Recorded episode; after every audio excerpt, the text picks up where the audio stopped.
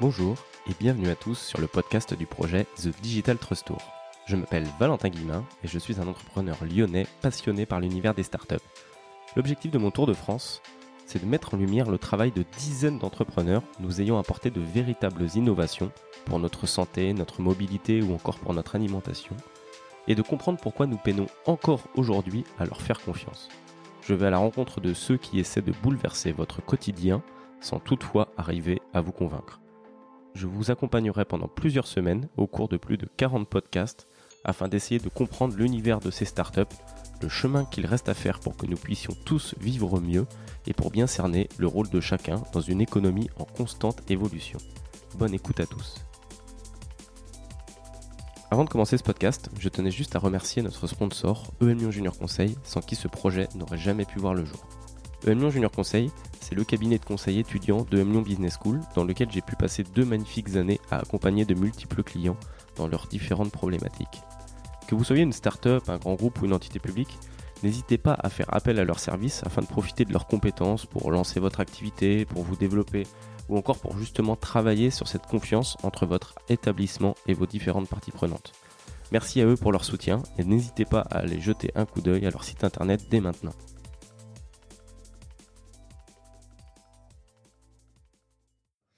Bonjour à tous. Euh, aujourd'hui, j'ai l'immense plaisir d'être à Lille avec Aurélien et Marc-Antoine, respectivement CEO de Permettez-moi de construire et directeur marketing de Permettez-moi de construire. Salut les gars.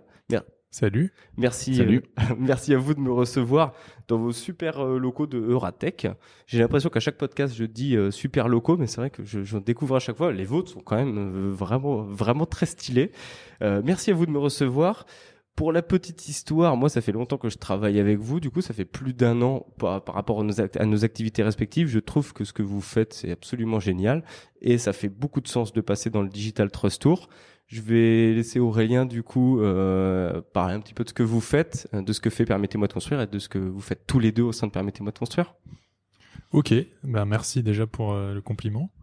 Alors permettez-moi de construire, ça fait bientôt quatre ans que ça existe. J'ai créé ça pendant mes études euh, en 2016. Tes Alors, études de J'étais en économie de la construction Ok. et maîtrise d'œuvre du bâtiment et j'étais déjà issu du, du bâtiment avant. Euh, et j'ai créé ça pendant mes études, euh, un peu en, side project, on va dire. Ok. Euh, et du coup, la, la mission de Permettez-moi de construire, c'est de que tu, en, toi, en tant que particulier, tu puisses déléguer totalement ta procédure d'obtention d'un permis de construire quand tu veux faire des travaux de construction, de rénovation, d'aménagement. Euh, on est dans un pays qui est euh, vraiment euh, très très réglementé, où tu as plein de réglementations d'urbanisme. Et ben nous, en fait, on s'occupe de tout pour toi. On monte ton dossier, on suit toutes les démarches avec l'administration et on te garantit l'obtention du permis de construire.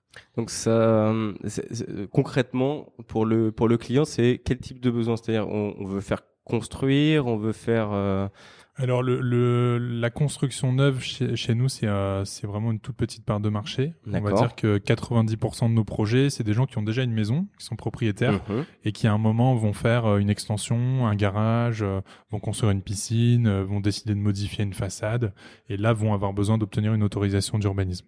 D'accord. Concrètement, euh, mer- merci d'avoir présenté déjà le service. Mais concrètement, euh, comment ils, ils font s'il n'y a pas permettez-moi de construire aujourd'hui? Bah ils galèrent. C'est-à-dire qu'ils doivent aller voir la mairie, faire les allers-retours. C'est ça, ils doivent aller voir la mairie, comprendre ce qu'on attend d'eux, euh, voir un peu euh, le contenu du dossier qui est demandé, puisqu'on parle de, on parle de pièces administratives, mais on parle aussi de pièces graphiques. Donc c'est des plans en 2D, en 3D, des modélisations, euh, de l'imagerie. euh, euh, ils doivent vraiment euh, fournir des plans qui sont euh, professionnels et la mairie, les administrations sont hyper exigeantes et de plus en plus tatillonnent sur sur le sujet. C'est vraiment un sujet légal. On est vraiment une legal tech. Donc les particuliers, si s'ils décident de, de gérer cette procédure-là par eux-mêmes, bah, c'est des semaines et des semaines de galère, de, de portes qui se prennent, de dossiers à refaire, de dossiers jugés pas complets, et, et le début de tes travaux, ben il est sans cesse décalé tant que t'as pas cette autorisation.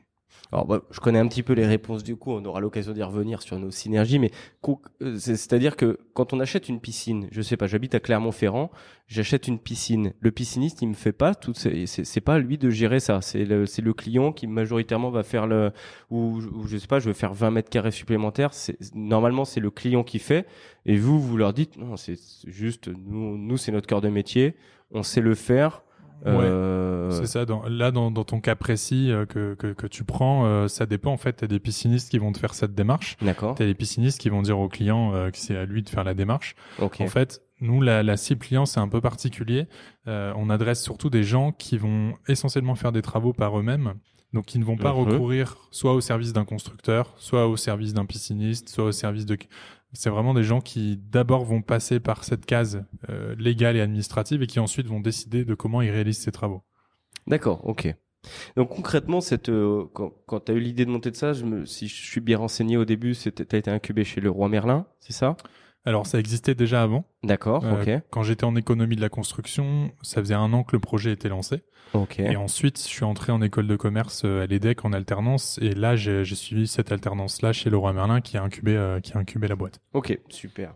du coup, concrètement, comment au tout début tu as fait pour faire connaître cette réponse aux besoins qui étaient de, comme tu le dis, c'est des gens qui font plutôt par eux-mêmes. Ceux qui font par eux-mêmes, c'est euh, vous, vous savez pas trop faire c'est pas votre cœur de métier de, de faire ça nous on sait bien le faire au meilleur prix c'est simple c'est transparent comment comment vous avez commencé pour faire connaître cette réponse? Bah, Notre acquisition euh, client depuis le jour 1, elle a toujours été euh, digitale, elle a toujours été web. D'accord. Euh, le, au tout début, j'avais lancé un premier site que j'avais bricolé avec WordPress. Ouais. J'avais commencé à faire un peu d'acquisition payante sur sur sur les pages jaunes, sur Google. Donc là, c'est les premiers leads que j'ai eus. Et assez rapidement, au bout d'un mois, il y a eu euh, la, la, les prémices de notre stratégie euh, SEO. Donc on a commencé à rédiger du contenu. Enfin, j'ai commencé à rédiger du contenu, une dizaine d'articles sur le site. Ça a commencé à tourner petit à petit. Les premiers résultats, ils sont arrivés, on va dire, trois quatre mois après.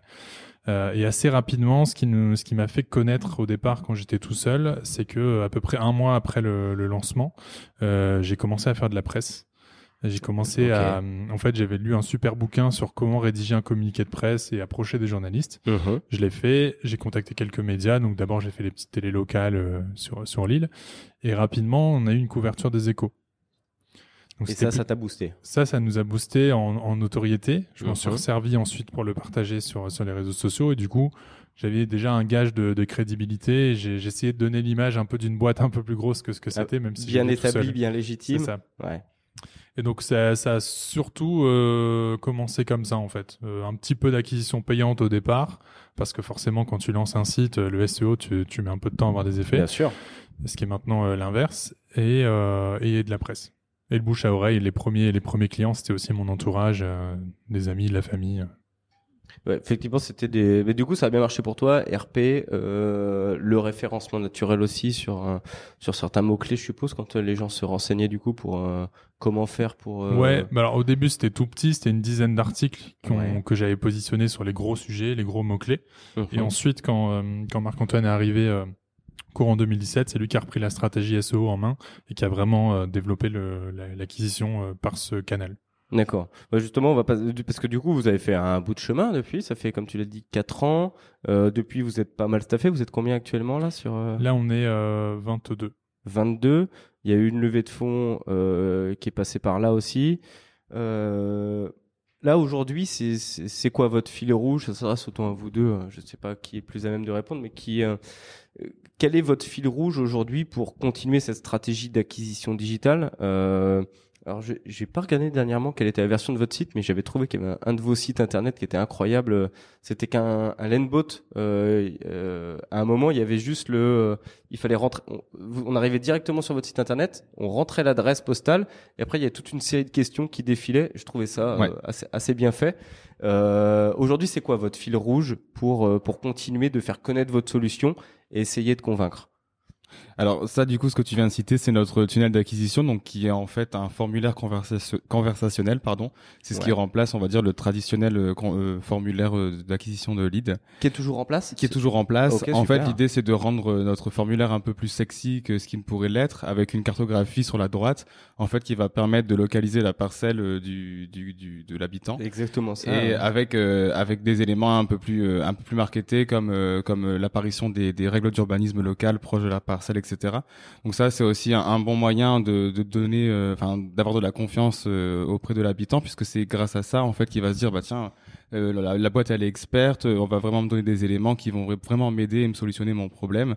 Et en fait, l'idée là aujourd'hui, c'est d'agrémenter ce, tunnel de conversion avec plus de cartographie, plus de, de regroupement de, cartes, etc., qui vont permettre d'avoir plus de règles d'urbanisme et d'en montrer un peu plus à l'habitant pour qu'il nous fasse encore plus confiance et de générer plus de conversions grâce à ce tunnel-là. Ouais, parce que je, c'est vrai que c'est un peu flou. On est tous dans le secteur, mais pour pour resituer, si demain vous devez faire une piscine que vous voulez vous renseigner sur qu'est-ce qu'il faut faire pour construire une piscine, euh, vous devez aller voir la mairie, vous devez vous renseigner sur internet quels sont les plans locaux d'urbanisme, choses comme ça. De ce que j'ai vu de votre site internet, c'est quand même assez incroyable. On rentre son, vous avez ce projet-là, vous rentrez votre adresse postale ça vous sort du coup les règles d'urbanisme, ça vous demande quel projet vous avez, Ouais, euh, en fait, c'est très succinct. On va d'abord montrer la parcelle de, de l'habitant via son adresse postale qu'il aura rentré. Déjà sa parcelle cadastrale. C'est déjà pas mal parce qu'aujourd'hui, elle est sur le site du cadastre. Moi, personnellement, je le fais. C'est déjà pas simple. Et ensuite, il y a tous les, les, euh, les, règlements par rapport au patrimoine euh, qui sont générés si on est à proximité d'un bâtiment historique, par exemple, puisque les règles seront différentes et d'autant plus compliquées si on est à proximité d'un bâtiment historique. Donc, oh, oui, en fait, voilà, ça permet de générer quelques informations, mais elles sont tout à fait succinctes et pas du tout euh, exhaustive, puisqu'après il y a toute une étude qui est réalisée chez nous pour savoir si le projet est faisable ou pas. Euh, donc là, c'est juste un aperçu en fait de est-ce que ça va être difficile ou pas si je dois réaliser une piscine euh, chez moi. Mais ça, ça vous permet quand même de driver du, du lead. Ah oui, complètement. Oui, parce que ça, les internautes, ils aiment bien. Ils aiment bien, euh, voilà, qu'on, qu'ils sentent que qu'on a déjà une réponse à apporter à leur projet alors qu'ils ne sont même pas encore euh, en contact avec nous. Donc, ils ont envie d'en savoir plus. Ils ont envie d'avoir un expert en urbanisme au, téléphone euh, pour avoir plus d'informations, pour savoir si c'est possible ou pas, si leur projet est faisable, etc. Alors, c'est marrant parce qu'à l'époque où j'ai vu ce, votre site internet, je me suis toujours demandé est-ce que c'était euh, euh, une solution qui était pérenne Est-ce que ça pouvait durer dans le temps ce... je, je, trouvais que le, le, concept était génial. Il n'y avait pas beaucoup de, effectivement de sites qui ont commencé par un bot comme ça et, euh, c'était très très intuitif. Et est-ce que ça marchait? Du coup, vous, me confirmez, vous, vous avez continué sur ce modèle-là. C'est un tunnel qui fonctionne. Euh, et aujourd'hui, vous récupérez après avec des sales, du coup, je suppose, qui, qui, qui viennent qui contacter ces personnes. Ouais, ouais, je te confirme le le, le lead generation aujourd'hui chez nous, c'est le SEO, ce tunnel de conversion là, et ensuite euh, du, du, du, sales qui euh, qui prend le relais euh, au téléphone. Et en fait, avant d'avoir ce, ce, tunnel de conversion là, ce chatbot, on avait un formulaire plutôt classique et on demandait on demandait pas mal d'informations sur le projet. Ouais. Et en fait, quand on a testé ce chatbot là, rapidement les leads, on les a multipliés par 3, par 4 sur un mois parce qu'en fait euh, c'est un chatbot mais en fait c'est un formulaire conversationnel donc t'as pas beaucoup de scénarios différents. Ouais. mais c'est quelque chose qui est dynamique c'est une vraie expérience t'as la cartographie qui s'affiche ouais, euh, t'as le chatbot qui te répond qui, qui prend en compte tes informations qui te qui te répond de manière personnalisée. Donc t'as vraiment l'impression t'as pas l'impression de discuter avec un humain. Enfin le, on veut pas euh, trop personnifier le truc. Le but euh, c'est pas de faire croire aux gens que c'est un humain et les gens sont pas dupes. Par contre ils voient que c'est intuitif et ils ont envie de répondre aux questions Ouais, non, c'est juste par curiosité, même si vous n'avez pas de projet, je recommande d'aller d'aller tester ça. Je trouve ça vraiment excellent, excellent comme idée. Moi, personnellement, dans ma boîte, c'est pas juste de remplacer un formulaire web que tu as sur WordPress ou sur Wix par un Typeform, en l'occurrence, c'est vrai qu'on sent la différence. Elle n'est pas encore mesurée chez nous, euh, mais, mais c'est vrai que c'est beaucoup plus intuitif. C'est euh, d'où le postulat du Digital Trust Tour. C'est on met des choses en place comme comme celle-là, des choses qui sont plus simples, plus transparentes, plus intuitives, et ça n'empêche qu'on a quand même des on, on, a quand même des freins. On n'arrive pas à convaincre à convaincre tout le monde.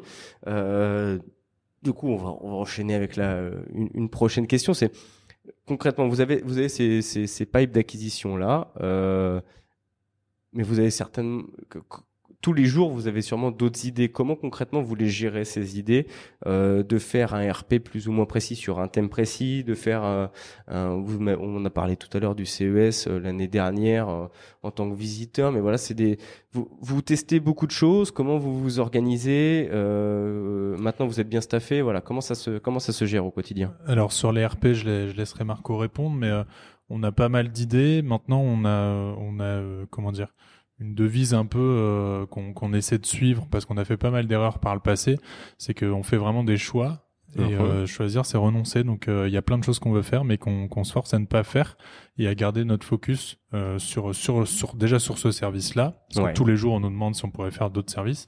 Euh, notre focus sur cette acquisition-là, notre focus sur ce canal d'acquisition, notre focus sur la manière de traiter les clients et, euh, et on essaie de pas en sortir. Après, sur les RP, puisque tu en parlais, c'est c'est vraiment un travail sur toute l'année en fait. On va réagir à des informations si on les trouve pertinentes, on va les partager ou on va décider de faire des actions de communication si on a des choses à partager. Voilà, ça c'est le pôle marketing qui qui gère particulièrement ou c'est euh, co- concrètement c'est voilà c'est le pôle marketing qui trouve Ouais. les articles qui dit de qui veut réagir dessus? Ouais, l'idée de base en fait avec les RP, c'était de travailler la notoriété. Euh, on a commencé à en faire euh, vraiment en 2018 et jusqu'au début 2019. Ouais. Donc vraiment sur notre secteur d'activité, sur tout ce qui était euh, presse, euh, habitat, euh, travaux, etc. Et aussi euh, d'un point de vue B2B sur toutes les chaînes d'information euh, pour le business, Ouais. les supports business, etc. pour là, tout ce qui est notoriété entrepreneuriale. Euh, on a fait beaucoup de notoriété du coup en presse euh, par le passé. Aujourd'hui, on va réactiver ça d'un point de vue plutôt national et B2C Mhm. euh, parce qu'on sait que ça drive beaucoup beaucoup de leads et euh, ça permet nous après de nous faire de nous former euh, de nous faire une véritable image en tant que société sur euh, une euh, sur un secteur B2C puisqu'aujourd'hui on drive notre euh, trafic via le SEO principalement mais on n'est pas forcément connu du grand public euh, Ouais. Et vous faites pas trop de payants du coup? Non, pas du tout, parce qu'aujourd'hui, on a la chance justement d'être porté par le SEO, qu'on a Ça travaillé depuis le hein. début et qu'on continue de travailler pour l'optimiser à fond. Et aujourd'hui, on n'a pas besoin d'investir sur du SEA euh, et sur de la publicité. Ok.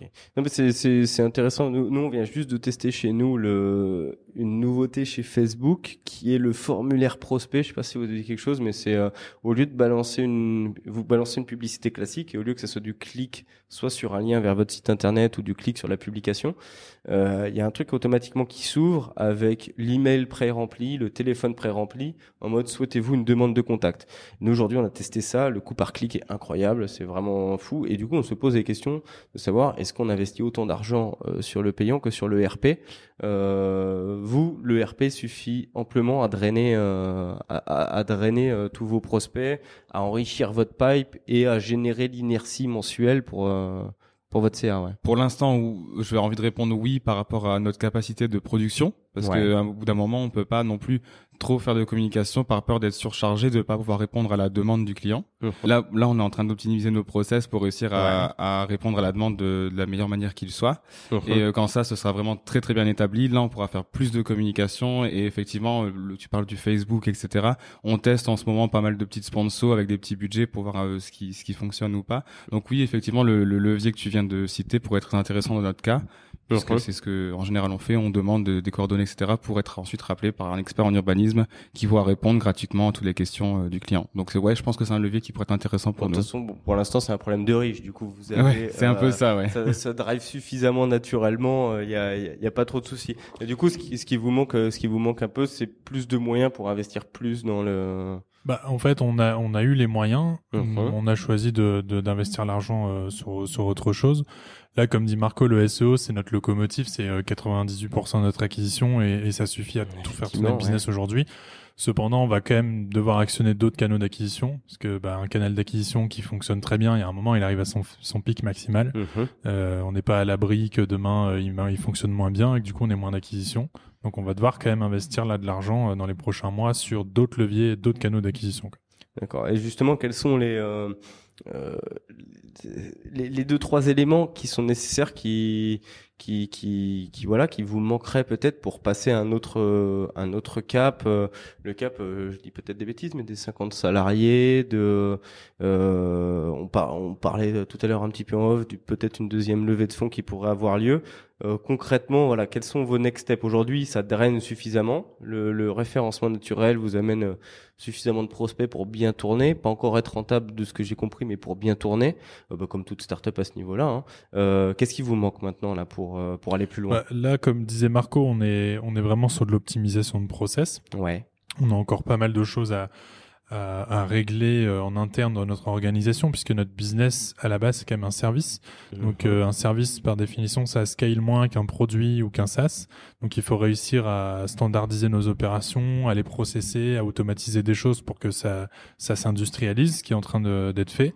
Euh, donc c'est surtout ça, c'est euh, staffer notre équipe qui est pas encore bien euh, encore bien staffée Oui, parce pour que vous, mieux votre, délivrer. vo- votre charge majoritaire, c'est la main d'œuvre en fait, c'est ça coup Ouais, bien sûr. Ouais. Ouais. Mm.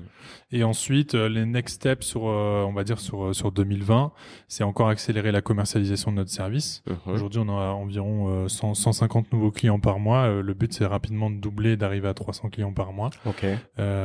Et, et ensuite, c'est la construction d'un- d'une seconde brique de notre modèle économique, plutôt sur euh, sur la monétisation de nos leads en fait et de notre data, euh, qui va venir euh, qui va venir upseller le le, bah, le, chiffre qu'on fait aujourd'hui sur un client B2C. Alors ça c'est intéressant du coup. Il y a plusieurs points très intéressants. D'une part, j'ai cru comprendre que vous aviez déjà un peu pivoté sur le sur l'offre que vous proposiez. Moi, je l'ai suivi du coup euh, au travers de parce qu'on est client chez vous du coup. Euh, vous avez déjà pivoté. Alors là, c'est pas un pivot, mais c'est une diversification. Vous, vous vous souhaiteriez rapidement quand même vous orienter vers de la monétisation de data, de choses comme ça. Bah, c'est la suite logique et c'est ce euh, qu'on c'est ce qu'on a en tête depuis euh, quasiment le jour 1 de la Ouais, boîte. C'est ce que j'allais te demander. Ouais. C'est qu'aujourd'hui, on délivre un service B2C qui répond à un vrai besoin, qui, qui, qui résout une vraie problématique, qui satisfait des clients B2C qui payent pour notre service. Mais c'est aussi euh, le moyen de détecter des projets de travaux, de rénovation et d'habitat très très tôt, euh, en moyenne six mois avant que le, le, le- bah, les travaux voient le jour. Ouais. Euh, et c'est euh, c'est le moyen de créer de la confiance client. Et en fait, tous les clients qui signent chez nous, euh, à un moment donné, vont bien devoir réaliser leurs travaux, acheter des matériaux, passer par des artisans, obtenir des financements, des assurances, etc. On est parti du- d'un besoin client, puisque c'est aujourd'hui nos clients qui nous demandent si on n'a pas des partenariats avec des artisans, avec des banques, avec des assureurs, etc. Donc c'est une demande qui vient de nos clients. Et donc là, on est en train de construire un produit qui va euh, euh, avec un algorithme en fait te proposer les certaines offres commerciales à certains moments dans, dans l'expérience que tu vis avec nous et te proposer euh, certainement des discounts sur ben, sur des services externes et qui vont nous permettre de nous monétiser de monétiser l'information de, de tels à tel endroit à tel moment. D'accord, c'est hyper intéressant. J'adore cette cette dynamique de diversification. La data, effectivement, surtout dans la euh, dans la prop tech. Je sais que vous êtes plus legal tech que prop tech, mais euh, dans dans la prop tech, c'est très important la data. C'est quand même très rare de devenir rentable sur un modèle prop tech où tu euh, voilà tu restes sur du bâti, beaucoup de main d'œuvre, des choses comme ça. Donc je trouve la dynamique très intéressante. Euh, je trouve ça très cool que vous ayez eu ça en tête dès le dès le jour 1. Euh, du coup, ça veut dire que si demain vous aviez des moyens un peu illimités, euh, je dis des grosses bêtises, mais des levées de fonds à la Miro, à la Flixbus, des choses comme ça, vous vous focaliseriez sur sur cette partie-là ou vous essayeriez, vous, vous, vous- ça serait les deux de front. les deux. C'est les deux de front. D'accord. C'est un peu comme une marketplace. Tu as l'offre et la demande, tu es obligé d'investir sur les deux. Sinon, euh, si tu que des chauffeurs Uber euh, et, euh, et pas de clients qui prennent des Uber, ça marche pas. Si tu que des clients qui prennent Uber et pas de chauffeurs Uber, ça marche pas. Bah, nous, si on n'a pas suffisamment de clients, on peut pas monétiser de data. Ouais. Et si on veut monétiser de la data, il faut suffisamment de clients. Donc euh, on est obligé d'attaquer les deux de front, de consolider notre service, de délivrer une qualité, euh, euh, une bonne qualité, une bonne expérience client, et en parallèle d'aller construire ce- cette brique là de, de modèle économique. Ouais, mais bien sûr, mais je prends les. C'est c'est juste que j'ai un exemple très concret en tête avec euh, Pierre Leroy, qui est fondateur de la French PropTech et de EP, qui est une grosse une grosse startup de la PropTech, et qui a lancé euh, pas mal de choses dans ce sens-là, notamment une plateforme qui s'appelle E- qui s'appelait EasyGlue, euh, que vous connaissez peut-être. Ouais, hein, ouais, bien coup. sûr. Euh, voilà, il y a eu plusieurs versions, il y a eu beaucoup de moyens alloués. Je suis pas sûr encore qu'aujourd'hui le modèle soit soit bien défini, mais c'est vrai que la data c'est quasiment un autre cœur de métier euh, que celui de la gestion de de de, de d'administratif, de, de documents légaux quoi. Ouais, complètement. Bah, notre service nécessite quand même pas mal de- d'humain, d'expertise. C'est pas un, un- c'est pas quelque chose de entièrement tech, même si la tech chez nous, elle a quand même une grosse importance dans l'acquisition, dans le traitement de nos clients, etc. Mais euh, permettez-moi de construire, ça a vocation d'être une boîte de data. D'être une bonne data. Euh, Je trouve ça très bien d'être clair dès le début sur euh, sur ce point-là. Et toi, du coup, Marc-Antoine, si on te filait des moyens illimités, euh, t'augmenterais ton staff, tu diversifierais tes sources de trafic, euh, tes, tes, tes, canaux de diffusion, quels seraient les euh, si tu avais des moyens limités avec une grosse levée de fonds à la Miro ouais. bah, déjà avec des moyens limités, euh, l'équipe marketing elle sera forcément plus petite que les autres équipes de permettez-moi de construire puisqu'on veut vraiment focaliser sur la vente et la production. Donc on sait que mhm. nous on est voué à rester plus ou moins petit, on va dire. Okay. Après, je pense que le travail d'une marque et sa notoriété, et son acquisition peut se faire avec euh, 4-5 personnes, 4-5 bons profils. Euh, surtout sur une boîte comme la nôtre où euh, on a la chance d'avoir ce levier du justement euh, SEO et pédagogique qui est qui est là, qui est présent et qu'on peut optimiser comme on veut puisque aujourd'hui on arrive à être leader sur ce sur ce positionnement là. Et après avec des moyens, euh, moi j'attaquerai beaucoup, euh, enfin j'attaquerai sur sur de la pub télé parce que c'est ce qui fonctionne très bien. Euh, par rapport à notre public. Ouais. Parce qu'aujourd'hui, on a besoin d'un mass market, euh, puisque aujourd'hui, on, part du principe qu'il y a 20 millions de propriétaires en France euh, susceptibles de faire des travaux chez eux. Mhm. Euh, donc voilà, le potentiel il est là. Nous on a besoin de masse, donc on a besoin d'être vu par la masse. Et aujourd'hui, même si on fait de l'acquisition en inbound sur Internet, on sait que pour une notoriété beaucoup plus grande, il nous faudrait euh, du mass média. Il faudrait du, ouais, du mass média, euh, pas, passage TV. Ouais. ouais. non, c'est, euh, mais c'est intéressant. Hein. C'est le, le, son de cloche n'est pas toujours le même en fonction des startups que j'ai interviewées, donc c'est très intéressant de de, de, de, de parler de ça. Effectivement, moi personnellement étant dans la PropTech aussi, je trouve que ça a du sens. Le mass média fait... Pour notre secteur, oui, ça a complètement de sens. C'est vrai qu'aujourd'hui, c'est un peu ringardisé parce qu'on préfère privilégier la communication digitale et, surtout l'inbound marketing. Aujourd'hui, c'est notre clé d'entrée, mhm. mais euh, le mass pour nous. Euh, bah, surtout parce qu'elle est plus accessible, je pense. ouais, c'est ça. Ouais, ouais c'est ça. Euh, non, non, mais ok, bah, effectivement, je, je trouve ça hyper, hyper intéressant. Euh, moi, je, vraiment, je vous suis depuis les débuts. Je trouve que le, le, le, le, pivot était très intéressant, celui que celui que vous avez fait. Je trouve que ça a été euh, hyper bien processé en interne. J'en discutais avec Kevin, euh, qui est un de, un de vos commerciaux euh, ce midi. je trouve qu'effectivement, ça, ça, ça s'organise bien. là, quelles sont vos prochaines étapes, les, les, les, les gros challenges à, à surmonter, les gros chiffres, si vous voulez en parler, à, à passer alors là, déjà, euh, c'est de, bien finir l'année. Euh, il y a encore quelques objectifs à atteindre, mais on devrait normalement être sur une tendance x3 euh, par rapport à l'année dernière. Donc dans les objectifs Dans les objectifs, oui. ensuite, 2020, ça va être continuer à, à staffer et on envisage de, de, lever une série A sur, sur l'année 2020 pour vraiment actionner, ben, un, l'industrialisation encore plus forte de notre service et la commercialisation et deux, le, la, la, construction de ce modèle économique-là de, de, data qui nécessite quand même pas mal de, de moyens. Ok, bon alors là je suis obligé d'en parler un petit peu puisque ça a été lancé. C'est pas grave si on dépasse un peu sur le sur le sur le temps, mais euh, du coup vous avez déjà fait une première levée de 1 million. Je connais pas du tout le montant qui va être recherché sur l'année 2020, mais ça va forcément être, euh, être un peu plus. Généralement, de mes retours d'expérience sur le Digital Trust Tour et de, mes réseaux d'entrepreneurs, euh, cette, cette nouvelle levée de fonds, elle sert à de l'expansion géographique. A priori, c'est pas votre cas. Vous souhaitez rester euh, concentré sur la France euh, et du coup partir sur ce modèle un peu de euh, ben, donner des moyens à cette diversification, euh, renforcer votre premier cœur de métier.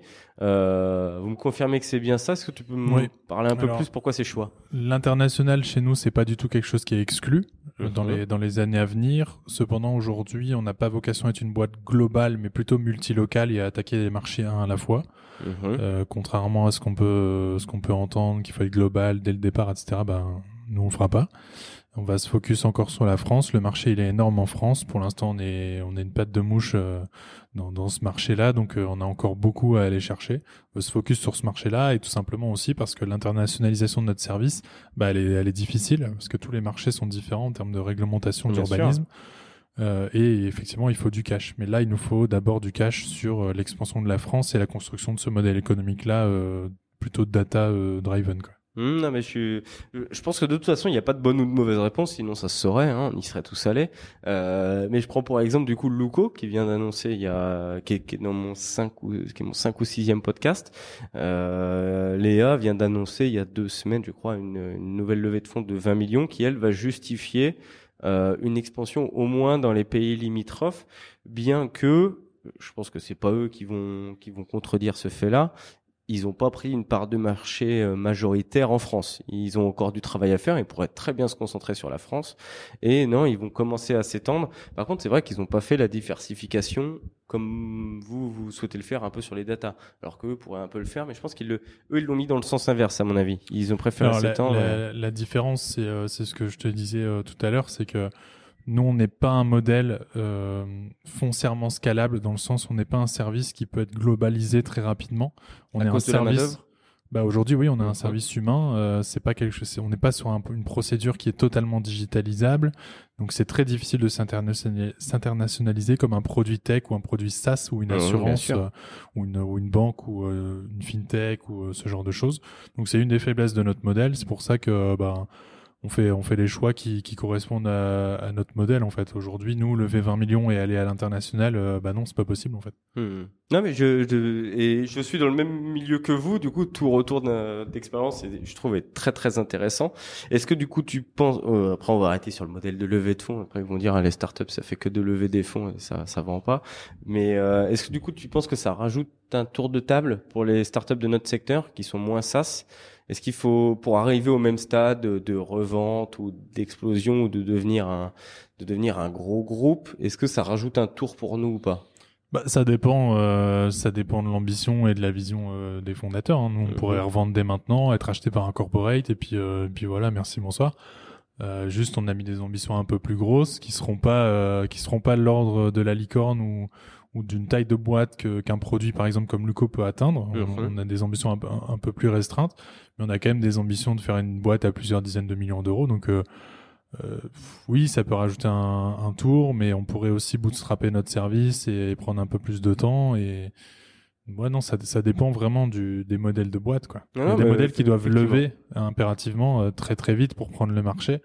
Nous, on n'a pas besoin de lever 20 millions. On a quand même besoin de cash, mais on n'a pas besoin de lever 20 millions. Ah, ben, je suis, je suis euh, d'accord avec cette, euh, avec ce, avec ce point de vue. Euh, effectivement, chaque secteur a ses spécificités. Chaque, que tu sois du SaaS ou que tu sois pas du SaaS, ça influence largement ton, tes perspectives de développement. Effectivement, mais je trouve ça très intéressant comme retour. Effectivement, votre cas de figure est pas euh, euh, et c'est pas un défaut, hein, c'est est pas commun par rapport à, à celle que j'ai vue, mais qui était notamment en SaaS. Donc euh, effectivement, euh, je, je, trouve ça très intéressant et j'ai vraiment très très hâte de, de qu'on puisse en reparler d'ici 18 à 24 mois et, et, et, voir quels choix quels choix ont été faits. Euh, voilà, bah, comme prévu, on a dépassé. J'arrive à la dernière question. Du coup c'était le premier podcast qu'on faisait à trois personnes. Du coup, je vais vous poser la question un, peu euh, à tous les deux, la même question à tous les deux, et puis vous répondrez un peu ce que vous pensez. Celle-là, elle est vraiment très informelle comme question. Je la pose à toutes les startups. C'est tout le temps la dernière question. Euh, et vraiment, il faut répondre sans être trop commercial. C'est le but du jeu. On imagine qu'aujourd'hui, vous avez vos 20 millions de propriétaires français qui écoutent en direct ce podcast. Euh, qu'est-ce que, sans être trop commercial encore une fois, vous pourriez leur dire pour les convaincre de venir tester votre euh, votre service, de passer par vous pour faire leurs travaux plutôt que de, de le faire par eux-mêmes? Bah, Tout simplement, euh, réfléchissez à la, la, valeur que peut avoir votre temps. Est-ce que vous l'investissez dans des démarches administratives et des procédures légales ultra complexes? Ou est-ce que vous profitez de ce temps-là avec votre famille et, et, et, pour faire vos loisirs et tout ce que vous aimez dans la vie? C'est juste un choix.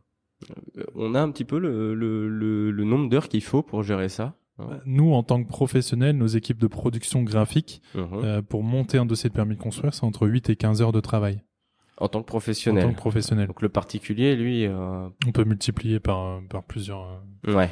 Plusieurs fois, je pense. Donc euh, c'est toute une question, selon toi, de quelle valeur vous mettez sur le temps. Oui, bah oui. On, peut, on peut avoir envie de gérer cette procédure-là si on est passionné par les démarches administratives et, et l'urbanisme et la mairie et tout ça, et on peut aimer faire d'autres choses dans la vie. Effectivement. Et du coup, pour toi, Marc-Antoine?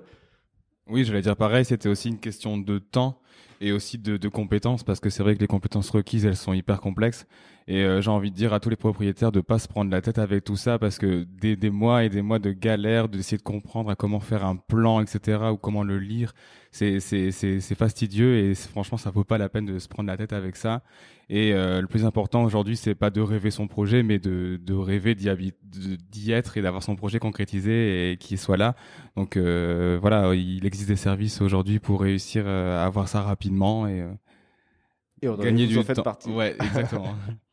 Euh, et ben moi je vais me faire euh, encore une fois comme je le fais à chaque fois un petit peu l'avocat du diable. Alors surtout dans ce cas-là parce que moi j'ai tout intérêt à ce que vous fonctionniez parce que on passe par vous pour nos pour nos déclarations de travaux chez Hooms et Studio de Jardin. C'est exactement le même cas de figure dans le sens où euh, quand on achète un studio de jardin chez moi, on a envie d'y vivre, on n'a pas envie d'attendre huit mois pour que ça se passe. C'est bien pour ça que nous on passe par vos services aussi euh, pour faire ça parce qu'on sait que vous maîtrisez le maîtrisez le sujet et euh, je pense que c'est, effectivement le temps est bien plus précieux. Euh, je l'ai fait moi-même personnellement de faire les allers-retours mairie, d'aller inspecter l'urbanisme, de chercher les numéros de téléphone des instructeurs euh, sur une grande ville pour savoir qui gérait le dossier. Euh, je vous le dis, si les 20 millions écoutent, euh, vous n'avez pas envie de le faire, vraiment pas, ou alors vous êtes un passionné. Mais, mais voilà. En tout cas, rien que pour le site internet, allez jeter un coup d'œil à permettez-moi de construire. .fr. Euh, ça vaut vraiment le coup et pour toutes vos démarches, euh, vraiment allez voir juste euh, juste ce que ça donne. Je vous remercie les gars, c'était vraiment très très cool. Merci Valentin. Merci à toi. Et puis, euh, nous, on se reverra un petit peu en off plus tard. Et puis, ben, pour vous, euh, très bonne écoute à tous. Merci.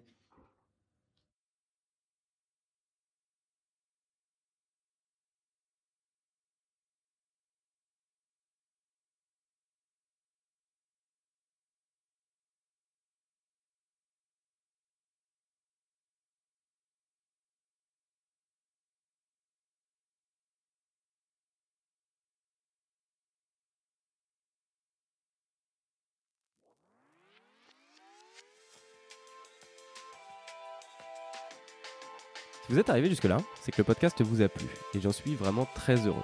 Pour m'aider à faire connaître le projet, je compte sur vous pour noter ce podcast, 5 sur 5 de préférence, pour le partager et pour nous suivre sur Instagram pour découvrir plein d'autres contenus exclusifs euh, via la page The Digital Trust Tour.